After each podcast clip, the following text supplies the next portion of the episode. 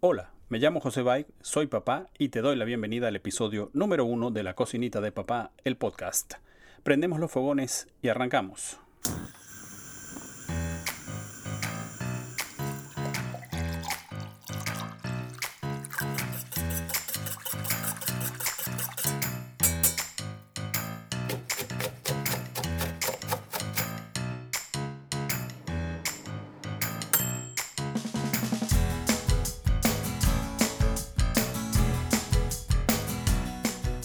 Primer plato del menú de hoy es una conversación con Diego Ruete, cocinero y pedagogo uruguayo, creador de la Educocina. La cocina es un lugar mágico. Tenemos que aprender a sacar de ella el mayor provecho posible. Conversamos con Hugo Mantilla, un papá de Valencia en España, que descubrió la fórmula para que sus hijas coman verduras.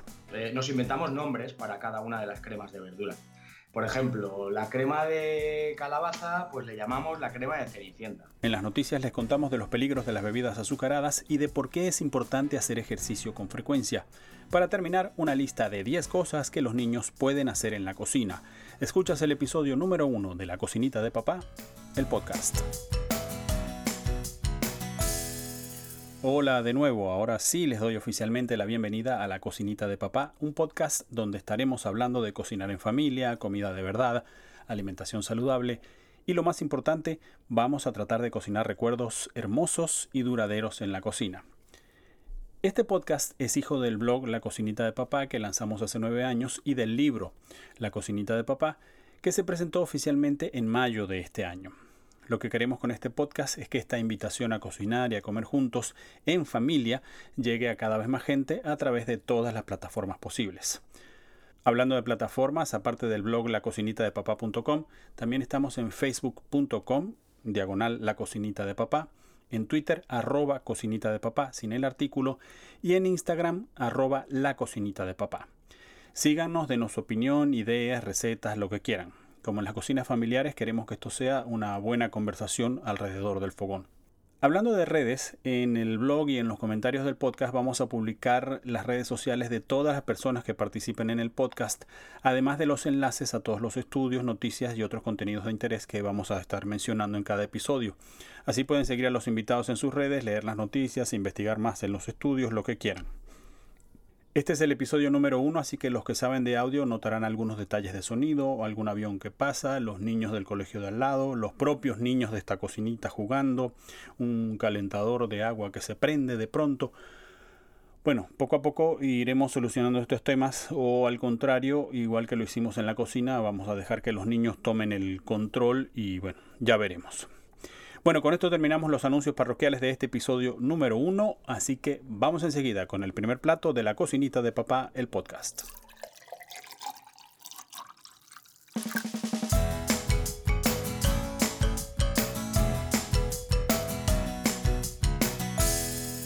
Nuestro primer invitado es Diego Ruete, pedagogo y cocinero uruguayo, creador del concepto Educocina. En nuestra conversación, Diego empezó por contarnos cómo fue que se transformó de maestro de preescolar en educocinero. Como educador preescolar y trabajando sobre siempre en el, comedor, una de mis actividades era eh, controlar el comedor donde los niños llevaban sus viandas y nosotros se las calentábamos y ahí me fui dando cuenta lo, lo desconectados con la alimentación que estaban, por el contenido que traían desde sus casas y por la, el amor, la falta de amor que, que tenían esos, esos recipientes muchas veces no microondeables, ¿no? Este, yo en el, en el último libro, en el libro este que sacamos de Educocina, este, hago una comparación del comedor escolar con un microondas donde los niños entran todos juntos y hay que sacarlos rápido porque es un trámite a cumplir. Entonces es un bip, bip, bip de, de nos sacamos eh, la alimentación de arriba, ya está, el, el, trámite ya se hizo. Porque no, no, las instituciones no ven en esa en ese mediodía una oportunidad de aprendizaje ni de educación pero eso también lo que tenían los niños en, sus en sus tuppers, en su, en su, en su comida que, que, llevan al colegio, también demuestra que hay mucha falta de información de parte de los padres, ¿no? De las madres que son en definitiva eh, los padres y las madres quienes son responsables de mandar esa comida a, los niños, ¿no? Sí, no solo era, no solo es falta de, amor y de empatía con los niños para, para llevar un pedazo de casa a la escuela dentro de esa, dentro de esa vianda, sino que también es, es culpa de que no hay educación alimentaria. Ni padres ni, ni, ni niños tienen educación alimentaria. Lamentablemente, el mayor educador alimentario que hay es la publicidad de ultraprocesados. Este, coman esto que es lindo, coman esto que es bueno, esto no tiene, aunque no tenga valor nutricional, es lo que les entra por los ojos a los padres y a los niños, por supuesto. Pero además se vende como con un discurso de un poco de, de, culpabilidad, ¿no? Si no le das a tus hijos el yogur con vitaminas o la... No son felices, ¿sí? No son felices o se van a quedar enanos. No sé, es, es, este, es criminal la publicidad engañosa. Y bueno, y ese, ese hecho, ese hecho, y, mi, y el hecho de que yo me haya puesto a estudiar cocina, con el tiempo lo fui juntando en una actividad que nace espontáneamente porque mis alumnos en, las instituciones educativas querían cocinar más y yo formalmente dentro de la institución educativa no podía eh, hacerlos cocinar más. Pero lo de la cocina fue porque te, escandalizaba el tema de, la comida que llevaban los niños al cole o te, interesaba desde antes, digamos. Fue, fue un interés personal, no, no, no lo premedité esto. Mm como educador y como cocinero me encontré con este concepto de educocina que fui creando a partir de dos actividades que, que son 100% vocacionales, ¿no? La cocina es algo que me encanta y la educación también, y, y, y, le encontré la forma de juntarlos en uno como una herramienta para cambiar algo que estaba mal, que era la desconexión de los niños con los alimentos de verdad. Sí, nosotros eh, comentamos en el, en, el, en el blog y en el libro que, que, precisamente eso, es decir, que la cocina en familia estimula valores que, que no se aprenden en la escuela, que no les estamos enseñando de otra manera, les enseña además eh, trabajo en equipo, manejo de presupuesto, ecología, hay, hay un montón de, de, conceptos y de ideas que se pueden estimular y aprender y cultivar en familia alrededor del, simple hecho de cocinar todos juntos en casa, ¿no? Y es la, es la puesta en práctica de conocimientos que quizás en la escuela sean abstractos, como por ejemplo las matemáticas, las fracciones. Estamos usando media taza, estamos usando una taza. ¿Cuánto es media taza más media taza? ¿Cuánto es un medio más un medio? Entonces ellos, a través de actividades concretas, con sus manos, de forma divertida, porque la cocina es naturalmente un espacio eh, atractivo para los niños. La cocina es química, es física, es biología, es eh, matemáticas, por supuesto, es geografía, la huerta, es el ciclo de la vida. Es la cocina es un lugar mágico. Tenemos que aprender a sacar de ella el mayor provecho posible. Podemos usarla como eje transversal en la escuela de todas esas actividades académicas que muchas veces son abstractas, muchas veces no les llega porque son aburridas. Este, y a través de la cocina tenemos una herramienta de algo que tenemos que hacer naturalmente todos los días, de algo vital, como es alimentarnos. Nos alimentamos tres, con suerte cuatro veces al día, y, tenemos que aprovechar esa instancia en casa y en la escuela. Pero eh, tienen ustedes el desafío de, y bueno, me imagino que es el, desafío de mucha gente, de hacer llegar esto a, a, nivel del Estado, si se quiere, ¿no? Hacer de esto una, no sé si una política de Estado, pero llevarlo más allá, porque esto, si, si se queda a nivel individual o de algunas familias, serán como éxitos parciales, ¿no? Bueno, eh, ¿qué pasa? Eh, nuestras actividades, y al ser mi trabajo, y el trabajo de, de, mi, de mi familia, porque mi esposa trabaja con nosotros y, y es el trabajo, es un proyecto de vida. Esto lo hacemos con privados, con colegios privados, con niños que de poder adquisitivo alto que pueden pagar este tipo de talleres, este, y a mí no me parece justo No me parece justo que estas actividades tan atractivas y tan educativas eh, no lleguen a, a todos los niños. Entonces, desde hace más de ocho años que lo hacemos de forma honoraria para escuelas públicas. Entonces, nosotros formamos un colectivo que se llama Educocina para Todos, con una cantidad de voluntarios que nos acompañan a escuelas públicas a realizar talleres de dos horas o con hasta con 120 niños hemos cocinado en diferentes escuelas públicas. ¿Por qué? Porque tenemos un, equipo de voluntarios tan grande que es, lo permite. ¿Y qué pasa? Además, yo de ese equipo de voluntarios que honorariamente hacen esta tarea, al igual que yo, eh, nutro al equipo de mi empresa.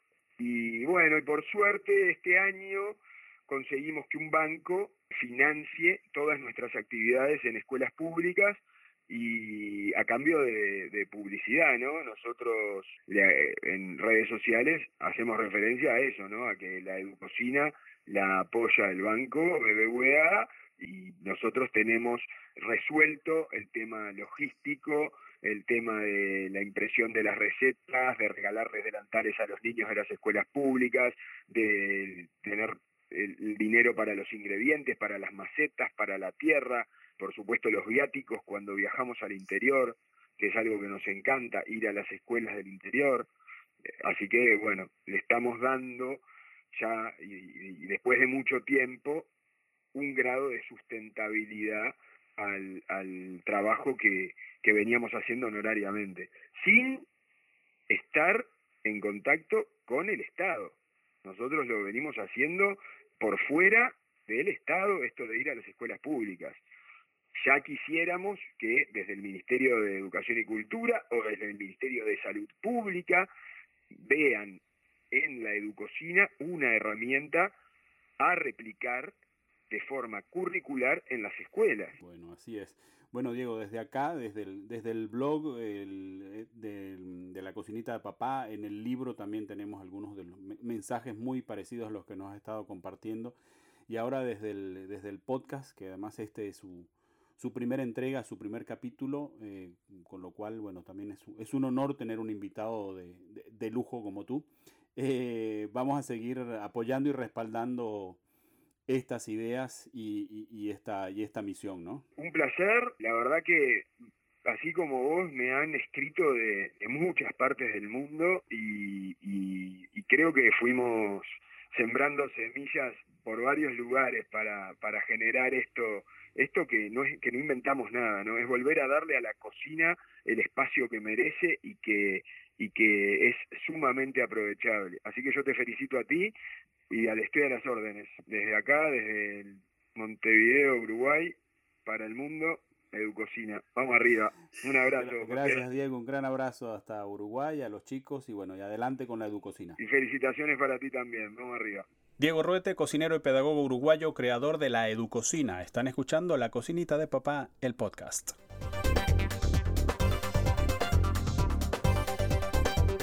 Vamos ahora con noticias del mundo de la alimentación y la comida. Ah, hace poco salió un estudio que reveló que consumir bebidas azucaradas puede aumentar el riesgo de contraer cáncer. Dicen los investigadores que con apenas 100 mililitros de gaseosa, jugo o zumo de frutas o cualquier otra bebida con azúcar, la posibilidad de tener cáncer aumenta 13%. Tomen en cuenta que cuando nos tomamos una lata de gaseosa estamos bebiendo al menos 300 mililitros, es decir, tres veces más la dosis indicada en el estudio y que una cajita o botellita de zumo o jugo que le damos a los niños tiene al menos 200 mililitros. Aunque algunos científicos y estadísticos dicen que este estudio no tomó en cuenta todos los factores y que por lo tanto no se puede establecer una correlación directa entre bebidas azucaradas y cáncer, sí nos recuerdan que el azúcar produce obesidad y que la obesidad, eso sí está más comprobado y estudiado, es uno de los factores desencadenantes del cáncer. En definitiva, que mejor tomar agua que bebidas con azúcar. Los enlaces al estudio y a varias noticias que salieron sobre él los encuentran en los comentarios del podcast, en el blog y en nuestras redes sociales. Otro estudio también publicado hace poco afirma que un estilo de vida saludable que incluya buena alimentación, ejercicio regular, no consumir cigarrillos ni bebidas alcohólicas puede ayudar a reducir el riesgo de demencia, especialmente entre las personas que tienen predisposición genética. Es decir, las personas hijas o nietas de gente que padeció demencia.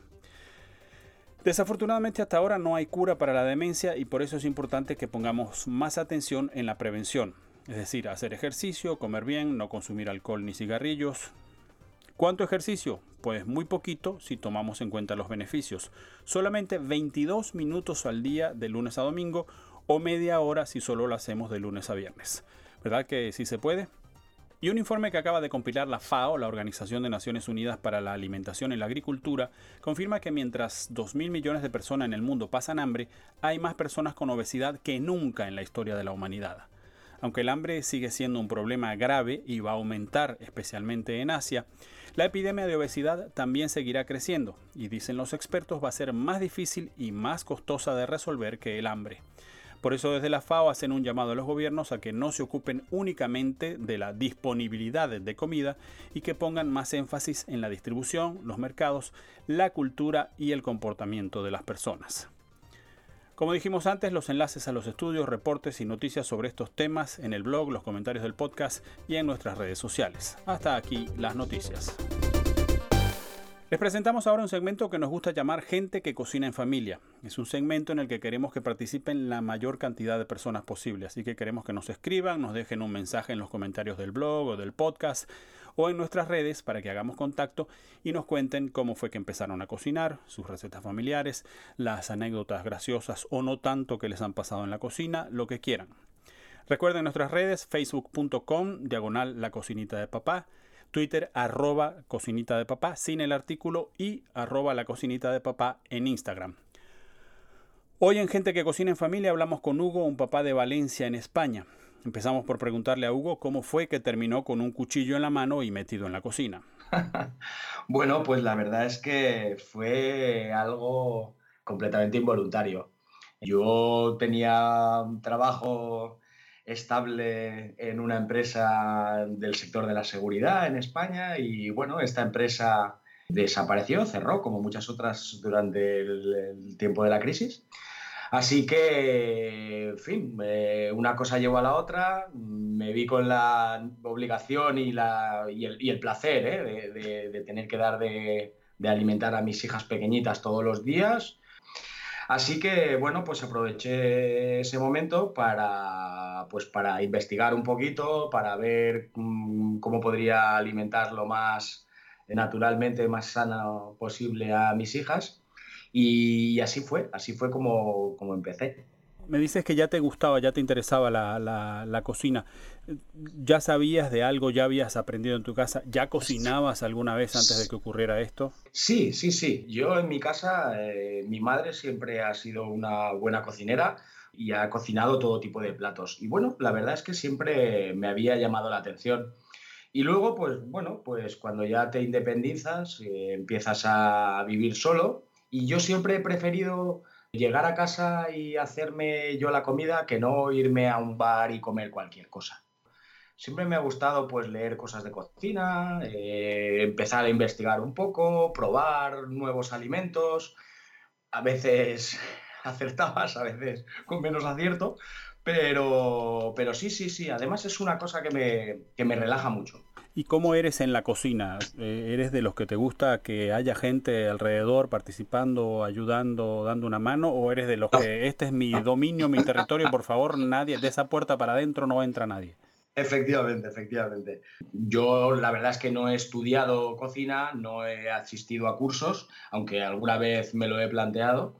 Eh, entonces, pues hay una parte de desconfianza, ¿no? de de, bueno, del que te puede decir alguien que está metido en la cocina mientras tú estás elaborando un plato eh, es como yo lo que siempre digo, ¿no? Eh, yo la valoración de un plato siempre tiene que ser al final. Además ahí en Valencia con la, con la tradición de la paella, por ejemplo, una paella sin comentarios no es una paella valenciana, ¿no?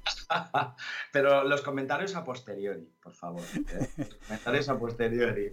Pero, pero sí, efectivamente, hay mucha polémica en torno a la paella, sí. Hugo, em, me dices que aprendiste a cocinar con tu mamá. Supongo que tu mamá sí te dejaba entrar en la cocina y sí te dejaba participar o tampoco aprendiste un poco mirando desde lejos. sí, sí, sí, no, no. Ella me deja, me dejaba, me dejaba y me deja. Me deja porque ella sigue cocinando. Ahora ya vive solamente con mi padre y ya solamente cocina para ella. Nunca le ha gustado la cocina. A ella, al contrario que a mí, a ella nunca le ha gustado la cocina. Eh, supongo que por, por, obligación ha estado muchísimos, muchísimos años eh, pendientes de su marido y sus hijos y de que comiera lo mejor posible. Y la verdad es que a ella no le ha gustado nunca, nunca le ha gustado cocinar, pero siempre ha tenido una mano buenísima. Y, la verdad es que siempre ha, cocinado platos variadísimos. Hugo, en lo que me contabas antes hay también, y lo que me estás diciendo en este momento y lo que me contabas antes, hay también ahí un, una evidencia de un cambio en los roles tradicionales de una generación a otra. Es decir, tu madre, a pesar de que no disfruta mucho el tema de la cocina, se dedicó ella a ser la, cocinera de la familia. Sin embargo, apenas una generación más tarde, tú decidiste asumir ese, ese rol sin problema y, sin complejos, ¿no? Sí, sí, sin ningún tipo de complejos. Eh, además, es una cosa que yo lo tengo muy claro, quiero decir, eh, no tengo ningún problema, todo lo contrario. Eh, si pudiera, dejaría mi trabajo para dedicarme a, mis hijas y a la cocina y a estar en casa, a ocuparme de la casa. No, tengo ningún tipo de problema, para nada, para nada. ¿Cuál ha sido la, experiencia de ustedes como familia, Hugo, en el sentido de que involucran a las niñas en la cocina, prefieren cocinar en casa? Yo tengo la, sospecha, la intuición de que las familias que cocinan juntas y que incorporan a los niños a la cocina, también estos niños comen mejor, comen las cosas que se supone que tienen que comer, verduras, frutas, etcétera, son menos complicados a la hora de elegir eh, alimentos, por ejemplo, en un restaurante, tienen más claro lo que pueden y no pueden comer en, el cole o, como, o como merienda al salir del cole. ¿Es, ¿Es esa la experiencia de ustedes? Estoy completamente de acuerdo, sí, sí, estoy completamente de acuerdo. Supongo que porque ellas desde muy pequeñitas han visto que había que comer de todo. Había que comer mm, carne, había que comer pescado, había que comer verduras, había que comer fruta. Eh, mi hija, la más pequeña, por ejemplo, a ella le gusta mucho, le gustan las verduras, le gusta, en general les gustan las verduras. Pero si tú hablas de ella, o sea, si tú le hablas a ella de las verduras, lo primero que te dice es, ¡puah, qué asco! Directamente. Eh, yo creo que eso es algo que lo, que lo ven en el colegio y que los niños entre ellos se hablan y etcétera. Eh, nosotros tenemos una norma y es que dos, tres días a la semana eh, hay que comer verduras, sí o sí. Hay comer de verduras, pero no, no de acompañamiento, sino de primer plato. Entonces, bueno, pues, ¿qué hicimos? Pues nos inventamos pues determinadas cremas de verdura, nos inventamos nombres para cada una de las cremas de verdura. Por ejemplo, la crema de calabaza, pues le llamamos la crema de cenicienta. Y luego, pues eso, yo creo que hay que darle pues ese, toque, ¿no? También infantil eh, y que, que, los niños vean que, bueno, pues que eso, que, que, sean buenas y que se pueden comer de mil maneras y que las disfruten, claro que sí, sí, estoy convencido. Hugo, no te quiero dejar ir sin que nos regales una de tus recetas preferidas y nos expliques rápidamente cómo la preparas. Bueno, pues mira, no sé si sabes que la fideuá es un plato típico de Gandía, de los marineros que un día pues, se quedaron sin arroz para hacer una paella de marisco y lo único que tenían a mano eran los fideos y bueno, pues allí nació la fideuá. El caldo es importantísimo.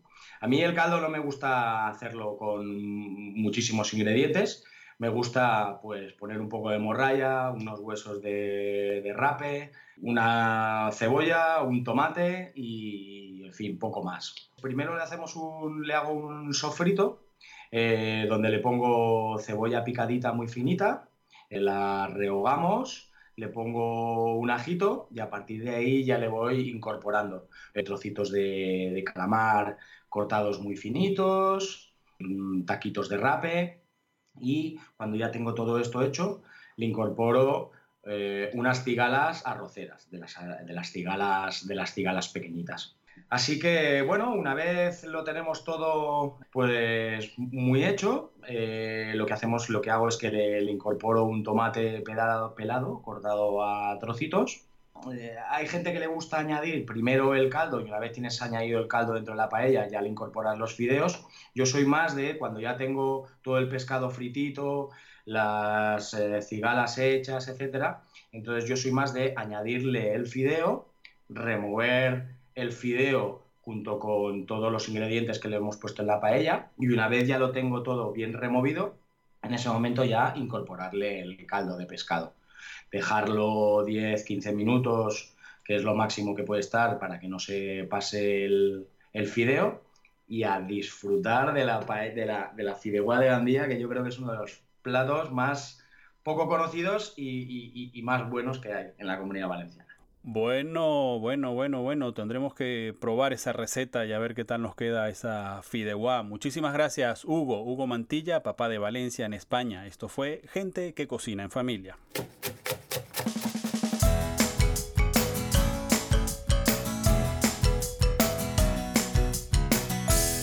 Estás escuchando el episodio número uno de La Cocinita de Papá, el podcast.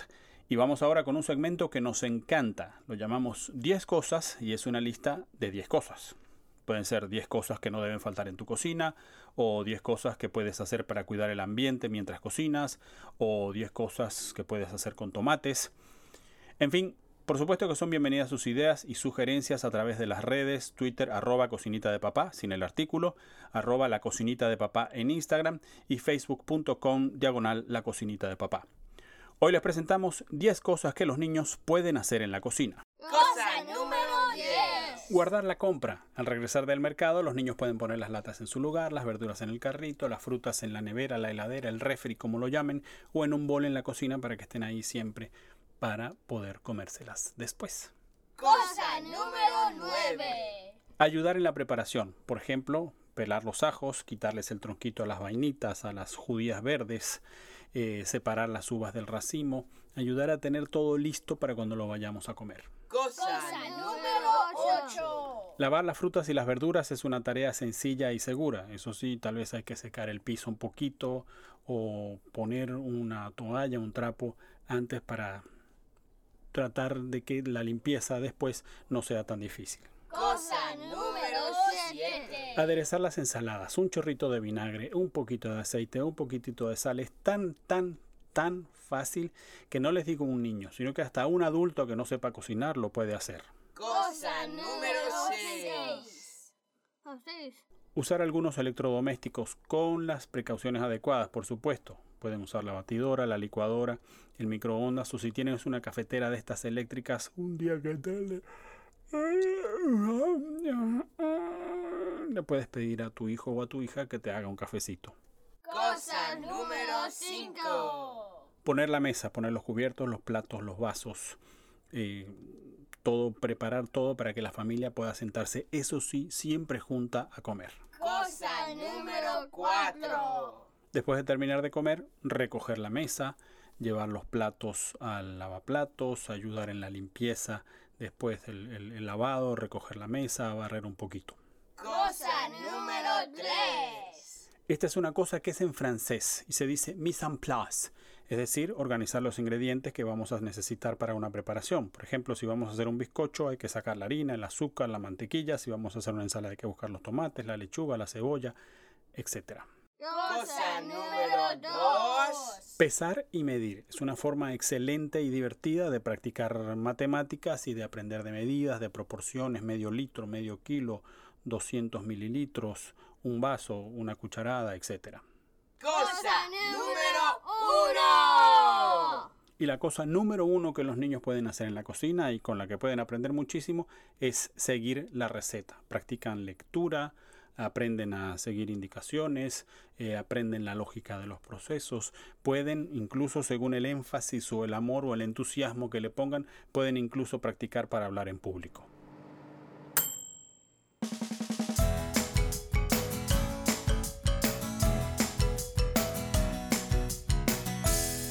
Bueno, ya llegó la hora de despedirnos de este primer episodio de La Cocinita de Papá, el podcast. Por favor, dejen sus comentarios, sus ideas, díganos si tienen algo que contarnos. Por ejemplo, ¿quién te enseñó a cocinar? Así podemos armar una conversación y compartirla en los siguientes episodios.